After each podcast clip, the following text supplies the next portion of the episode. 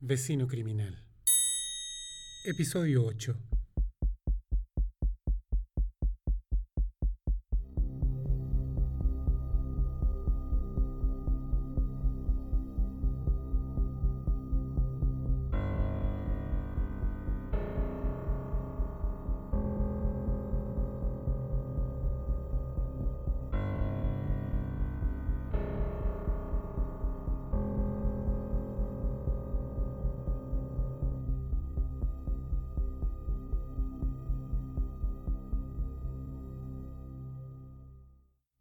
Y entonces todo se desencadenó, como uno de esos desastres naturales que tan bien conocemos, sin aviso, de golpe, con fuerza inconmensurable.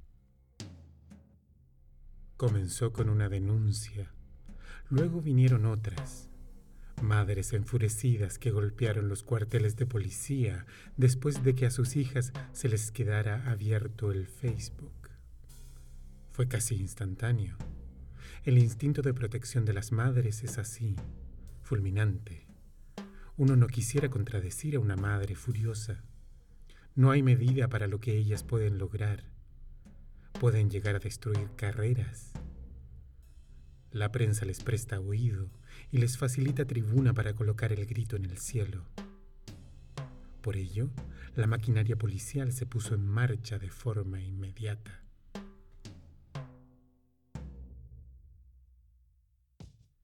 Tenían el nombre y los mensajes que intercambió con esas niñas, llenos de piropos, cortesías, avances, peticiones.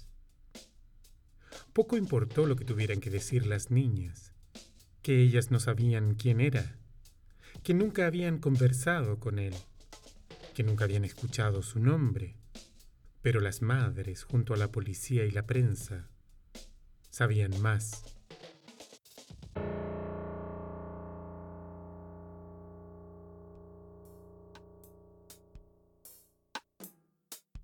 Imagino que golpearon la puerta de una intrépida fiscal, quien ordenó un rápido allanamiento. Llegaron en varias patrullas, seguidas de una caravana de camionetas de noticieros. Y las madres. Me senté en la ventana a ver el espectáculo. Dos detectives tocaron la puerta y a los segundos la cara vacía de mi vecino se apareció. Eso bastó para que se desatara una lluvia de insultos, gritos e indignación. Las madres habían llevado barra. La gente de la calle se sumó al grupo, aunque un tanto desorientada. Es primera vez que algo así sucedía en nuestra comunidad. Confundido, mi vecino dejó pasar a los detectives y ellos entraron dejando la puerta abierta. Las madres querían entrar y poner fin a la amenaza de forma rápida. Fueron contenidas por la policía.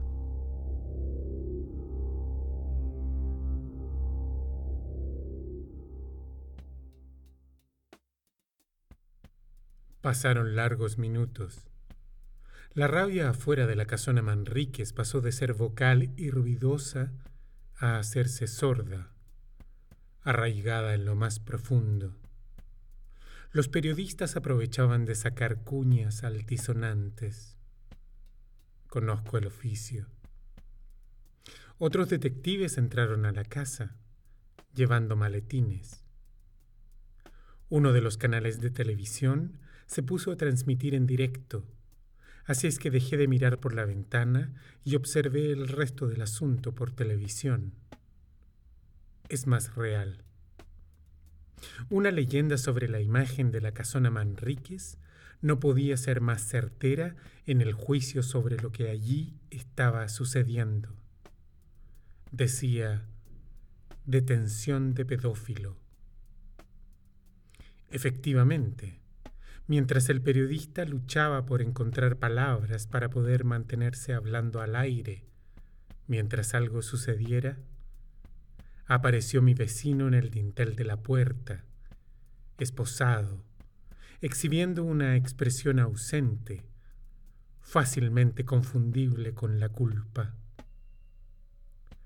A la vista de mi vecino, la multitud estalló en gritos de furia y folclóricas expresiones de desaprobación. Volaron escupos y patadas que no llegaron a su destino. La policía luchaba por contener el ímpetu justiciero de las madres y sus familiares. Mi vecino finalmente se alejó de nuestra comunidad en la parte trasera de una patrulla.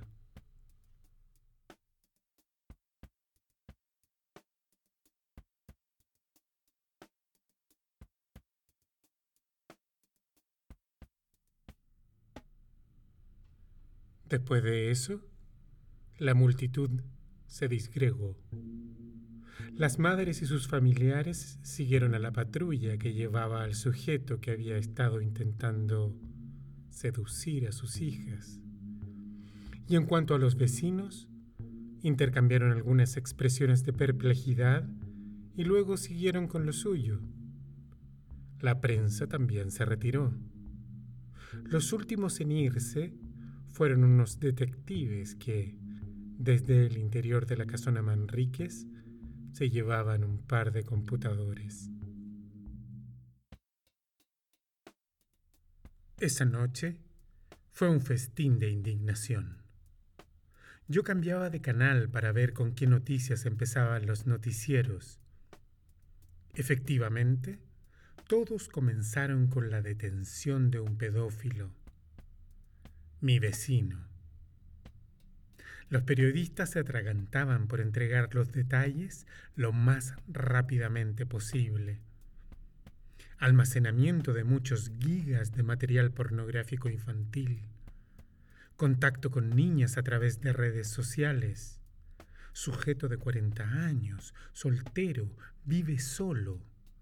Técnico en informática se indagaba su participación como miembro de una red internacional de pornografía infantil y explotación sexual de menores. Una joya. Después del control de detención, quedó en prisión preventiva.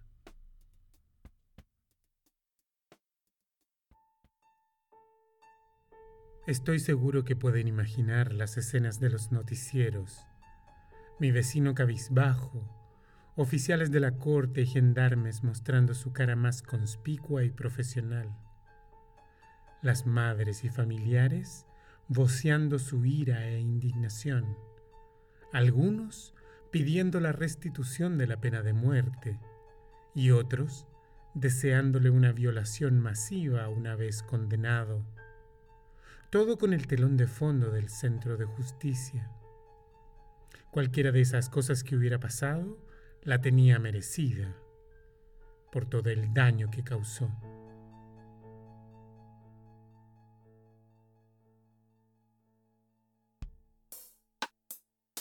La gente del barrio estaba en shock. No podían pensar. Repetían en su memoria una y otra vez eventos que involucraban al vecino.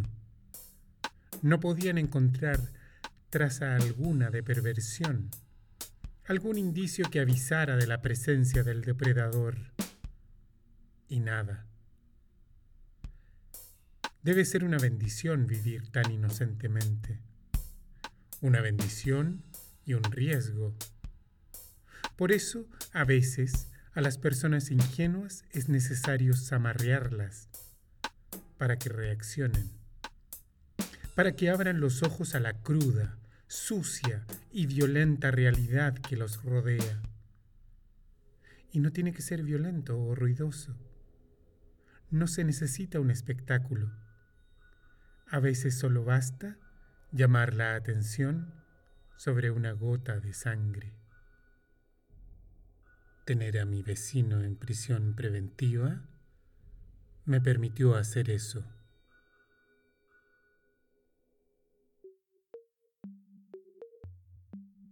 La diferencia entre un incinerador y un horno o estufa a combustión de sólido reside en que los incineradores tienen como único objetivo deshacerse completamente de aquello que están quemando.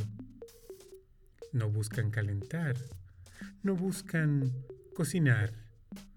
Su objetivo es destruir, deshacer, desvanecer, difuminar. Realmente es una pieza de ingeniería muy interesante el flujo de aire entre cámaras, la expulsión discreta de gases al exterior, un silencioso y eficaz método para deshacerse de la basura, la chatarra. Las cosas que están bien diseñadas llegan lejos. Incluso uno antiguo, como el que está en el sótano de la casona Manríquez, con un mínimo de mantención, funciona a la perfección.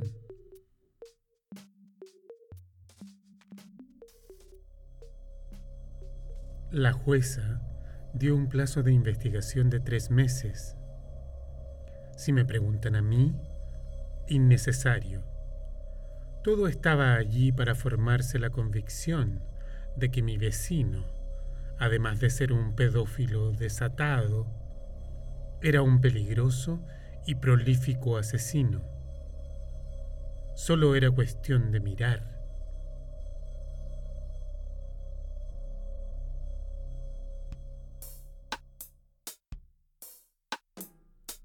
Todo esto había sucedido un lunes. Manerita de empezar la semana para mi vecino. El jueves, siendo el primero del mes, Leonora estaba puntual en mi puerta con una cacerola de vigos. Mientras comíamos, ella me comentaba su sensación de certeza, desde el día en que se mudó el vecino, de que era un sujeto sospechoso. Yo escuchaba pacientemente mientras ella transformaba cada circunstancia o detalle de la vida de mi vecino en prueba de sus conductas perversas, su soledad, su actitud anodina. Ese día, el plato de vigos estaba particularmente delicioso. No podía dejar de saborearlo en silencio, mientras Leonora me compartía todas las teorías por ella desarrolladas acerca de la perversidad del vecino y cómo eso tenía que ver con sus años de infancia en ese pequeño pueblito del norte de Polonia. Pobre Leonora.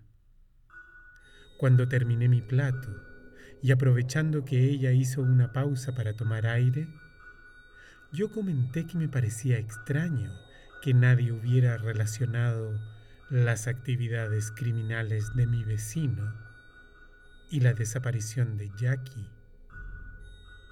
Y eso fue suficiente.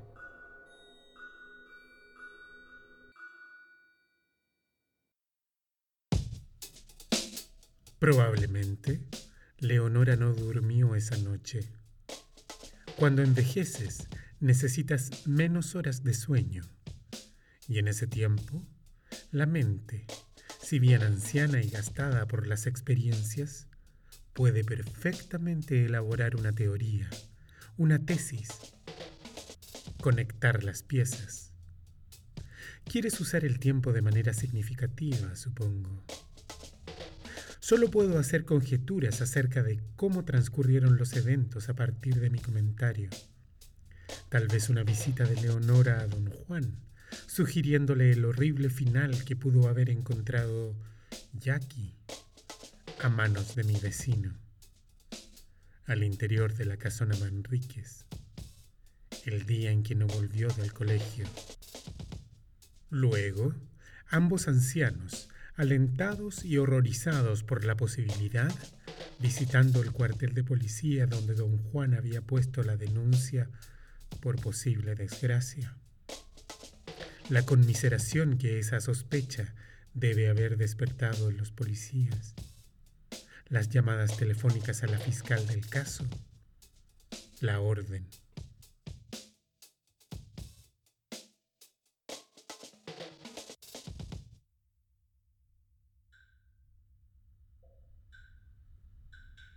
Como haya sido, al día siguiente, en la tarde, un grupo de peritos forenses en sus mamelucos blancos se aprestaban a entrar a la casona Manríquez a hacer lo que hacen los forenses. No necesitaba haber estado ahí para saber lo que sucedió. En el inmaculado baño del primer piso, ese que solo tiene jabón y confort, encontraron una minúscula mancha de sangre perteneciente a Jackie. Eso los llevó al sótano a descubrir el incinerador para luego reparar en una vieja caja fuerte Schwab de 1920.